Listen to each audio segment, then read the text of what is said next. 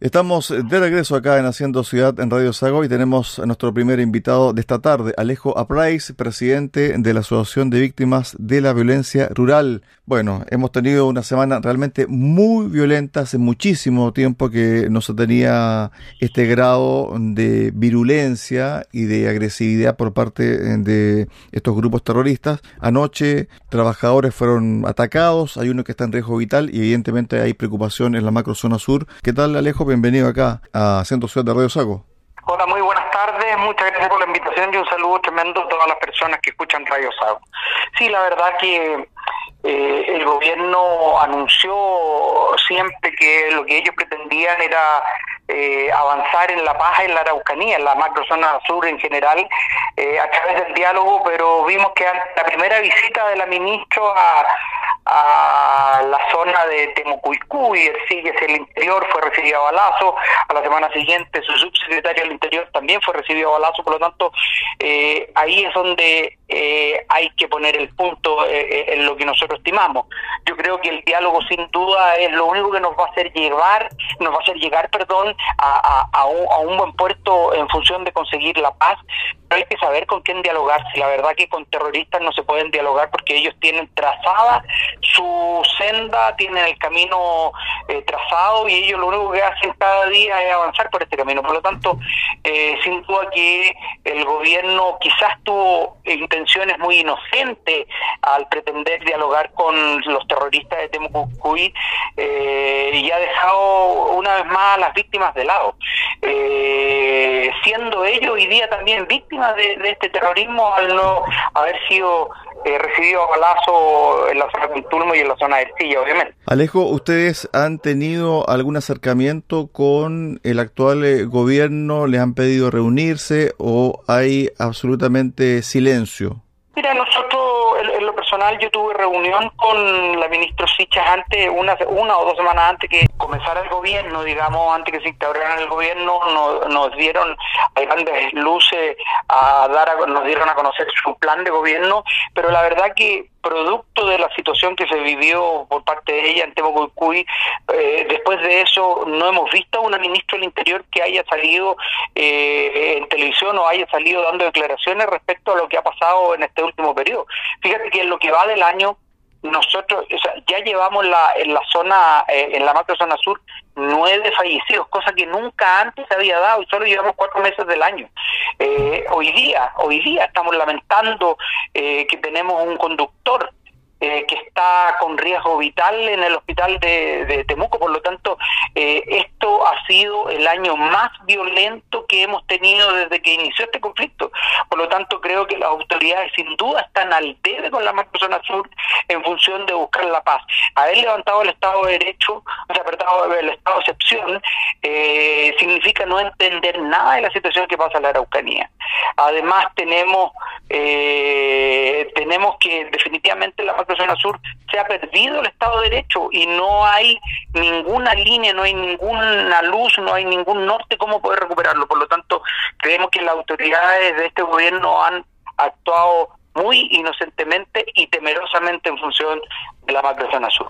¿Qué pasa con Raúl Alar Soto, delegado presidencial? ¿Tiene peso específico? ¿Está liderando mesa de trabajo? ¿Está liderando a las policías? ¿Qué pasa con él? Porque él es el encargado de la seguridad de la zona. Sí, mira, eh, con, con don Raúl nosotros también tuve la oportunidad de estar eh, reunido con él, pero la verdad, eh, hasta el día de hoy, yo sé que él ha estado atento de las situaciones que ha pasado de los atentados. Por ejemplo, el día de la mañana hablé con él y estaba justamente en el hospital viendo la situación del, de, este conductor que yo te comento que está en riesgo vital.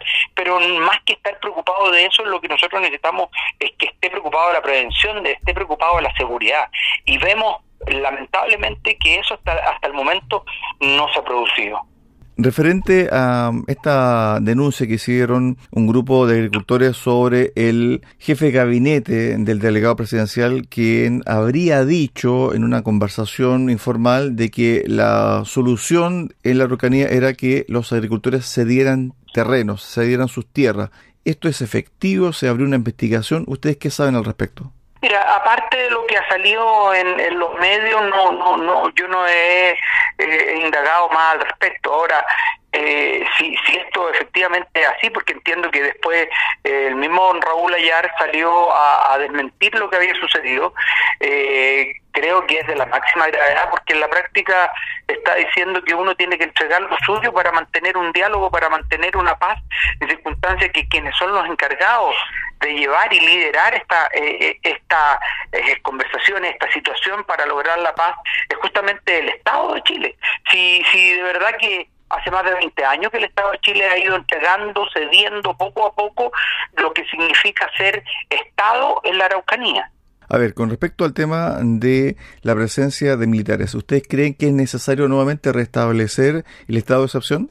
Mira, la verdad que con los militares cuando estuvieron eh, en, la, en la macrozona sur, cuando se existía el estado eh, de excepción constitucional, de verdad que si bien es cierto, no se evitaron que se siguieran produciendo hechos de violencia, pero sin embargo había una sensación, había una, una situación donde uno estaba más tranquilo y podía transitar las carreteras más tranquilo. Imagínate, ya el, atentado que se produjo hoy día en la madrugada, a, las doce y media de la noche, el día de ayer, o de hoy día en la madrugada, perdón, eh, eh, esto no se había sucedido hace más de seis meses, atentado en la plena carretera 5 Sur. Por lo tanto, y eso se debe en gran parte a que eh, están los militares en la zona. sin duda los militares, su función no es controlar el orden público, su función de las policías, pero sí los militares prestaban cobertura y eso, sin duda, daba de alguna u otra forma una tranquilidad más a, a los habitantes de la macrozona sur. ¿Qué pasa con el día a día en la Araucanía y especialmente las personas que están cerca de los lugares donde hubo estos atentados? Porque esto se da, tal como tú lo mencionabas, en la Ruta 5 Sur. La semana pasada un bus que iba desde Puerto Montt a Santiago fue también atacado con piedras y, un madero. Entonces yo creo que ahí también hay una zona también muy, muy eh, conflictiva y donde evidentemente si esto se recrudece, en algún momento me imagino yo que los buses interprovinciales o esa zona lícitamente solamente va a ser transitada de día. Eh, absolutamente, si todos queremos proteger nuestra vida, la, vida de nuestros colaboradores y en síntesis la vida de todos. Si, si aquí, vuelvo a repetir, eh, ahí donde podemos decir nosotros que el Estado de Derecho no existe en la Araucanía porque sería un sector de nuestro país donde no se puede transitar libremente y una de, de, las garantías que nosotros tenemos al tener un estado eh, un estado libre es poder transitar en cualquier momento y por todos los territorios que nosotros deseamos por supuesto sin invadir la propiedad privada en eso estamos estamos de acuerdo. Pero por todos los territorios públicos nosotros podemos transitar. Sin duda en la Araucanía no sucede eso. Además hoy día ya vamos a empezar con restricciones horarias o, o con temor de transitar en la noche. Fíjate tú que el gremio del transporte al cual yo pertenezco se ve tremendamente afectado. Primero porque son a nuestros a nuestros conductores a quienes ataca. Insisto, ya tenemos un mártir, eh, ¿no es cierto?, que es el señor Barrios que falleció el año antepasado. Hoy día está en riesgo vital un conductor eh, en la Araucanía. Por lo tanto, eh, nuestro rubro está tremendamente golpeado y si a eso además nos exigen de que no podemos transitar por la Araucanía en horario nocturno, más nos complican, más eh, no, no, no, no, nos coartan nuestra libertad para poder trabajar tranquilo. Bueno, el año pasado también hubo varias movilizaciones de los camioneros a raíz eh, también de hechos de violencia y este año me imagino que estaban esperando ustedes cómo era la disposición del gobierno hacia la macrozona sur y también las acciones por parte del Ejecutivo. Sin embargo, ya estamos hablando de que esta madrugada hubo tres ataques, tres se atacaron a cuatro vehículos que transitaban por la Ruta 5 Sur, de acuerdo a lo que esgrimió el fiscal regional Roberto Garrido. Como resultado de este ataque, tres personas resultaron lesionadas, una de ellas de carácter grave y actualmente se encuentra en riesgo vital. Y además también se utilizaron, según palabras de la fiscalía, a lo menos dos fusiles de guerra. Esto da pie a que usted como gremio se sienten a debatir internamente y digan, ¿sabe qué? Aquí lo que tenemos que hacer es nuevamente una medida de presión? ¿Sabes lo que pasa? Que nosotros ya estamos convencidos que las medidas de presión, las únicas personas que se ven perjudicados eh, eh, es el, normal de las personas. ¿Por qué? Porque empieza a haber desabastecimiento, empieza a formarse una psicosis de desabastecimiento. Eh, por lo tanto, las únicas personas que, que se ven realmente eh, dañadas es el común de la gente. Las autoridades no se dan ni por aludido. Si fíjate tú que con el gobierno de, Sebastián Piñera, cuando hicimos el paro en agosto, eh, del 27 de agosto al 4 de septiembre del año 2020, eh, se armaron diferentes mesas de trabajo y hasta el momento en, en muy pocas se ha llegado a tener algún resultado eh, esperado. En el resto definitivamente se desestimaron. Por lo tanto, las autoridades lo único que hacen es eh, dar eh, eh, esperanza, pero no se cumple con lo que, funciona. Por lo tanto, ante una medida de presión eh, de hacer un paro, como lo que tú dices, eh, hay que hay, hay, que ver bien cuáles son las reales las reales lo que tú esperas de ese paro, digamos, para poder hacerlo. Porque, insisto, quienes sí se ven dañados es el común de la gente en el día a día sobre el tema de la espera de las propuestas concretas del gobierno, porque al principio era dialogar, incluso habían instalado el concepto de Walmapu, finalmente lo tuvieron que sacar del léxico diario del gobierno porque salió Argentina un par de políticos de la zona sur de Argentina diciendo, ¿saben qué? El Gualmapo llega hasta nuestro territorio, por favor eviten utilizar ese término porque en el fondo están creando un conflicto artificial. Y finalmente lo que se llegó es lo que tú decías al principio, una inacción por parte de la propia ministra del Interior que por ejemplo, en otros casos, hubiese ido a la zona en el día de hoy a visitar, por ejemplo, a esta persona que está grave. ¿Hasta qué tiempo, hasta cuándo ustedes van a esperar al gobierno actual? Mira, es una tremenda pregunta, muy difícil de responder, porque hoy día eh, tenemos un conductor que está en riesgo vital, no se sabe qué va a pasar mañana en la madrugada, cómo nos vamos a despertar el día de mañana, si vamos a tener alguno, algún otro atentado o no, y quizás con, con pérdida de vida humana, por lo tanto, como te digo, eh, es complicado responder. Nosotros creo que eh, se deben esperar los tiempos, dar la oportunidad al gobierno que sí puede echar a andar su plan y que este plan empiece a dar eh, algún tipo de, de, resultados. Pero cuando vemos que hay un presidente que está muy preocupado de lo que pasa en el fútbol nacional, cuando vemos que eh, existen autoridades que no están calificadas para los puestos en los cuales están siendo nombradas, cuando eh, se no se cumplen las promesas de campaña, eh, esa es la brújula que nos está marcando que el rumbo no es el correcto, que el rumbo que está tomando las autoridades, eh, el gobierno en sí, no es el adecuado. Por lo tanto, sin duda que nosotros estamos en una situación de alerta eh, a la espera de qué es lo que va a suceder en un corto plazo. O sea, en el fondo los días pasan y la acción no se ve en terreno.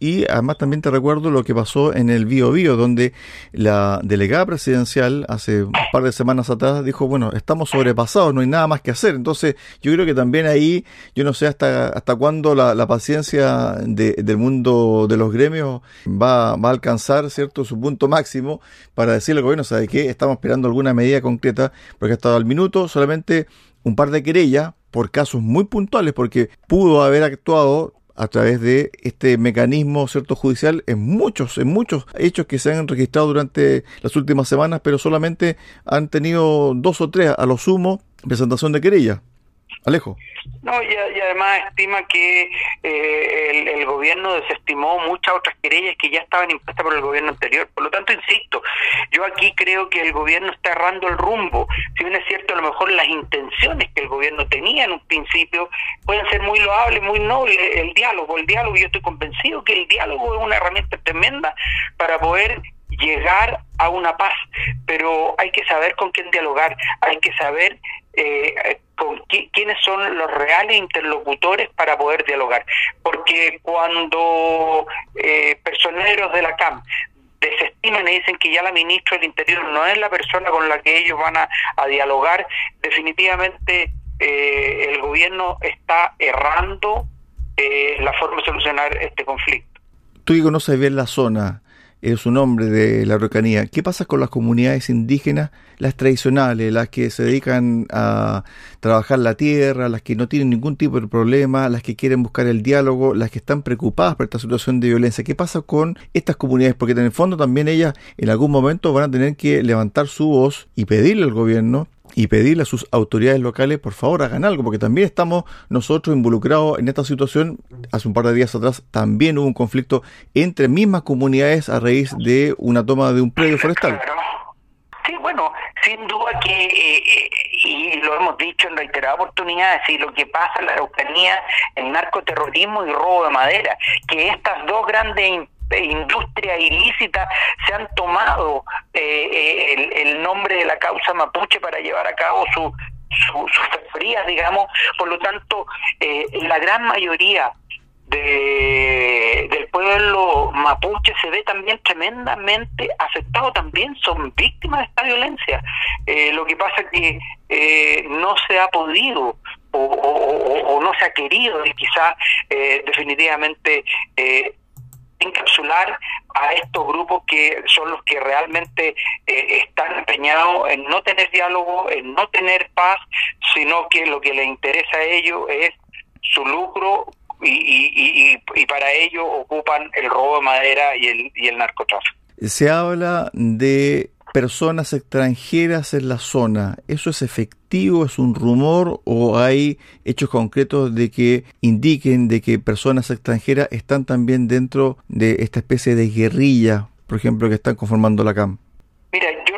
Podría decir si eso ha sido o no, lo único que hace un par de años atrás, cuatro o cinco años atrás, efectivamente salió un documento que se encontró eh, en, la frontera de Colombia con eh, Ecuador, eh, donde sí existían nexos entre algunos personeros mapuche con personeros de la FARC yo no te puedo decir si hoy día la Araucanía están operando personas extranjeras, no, pero sí existió o existe esta información que, no sé por qué no se ha ahondado más en ella, pero eh, pero eh, existieron o, hubo al, menos en algún momento eh, vínculo entre la CAM y los grupos terroristas de Colombia.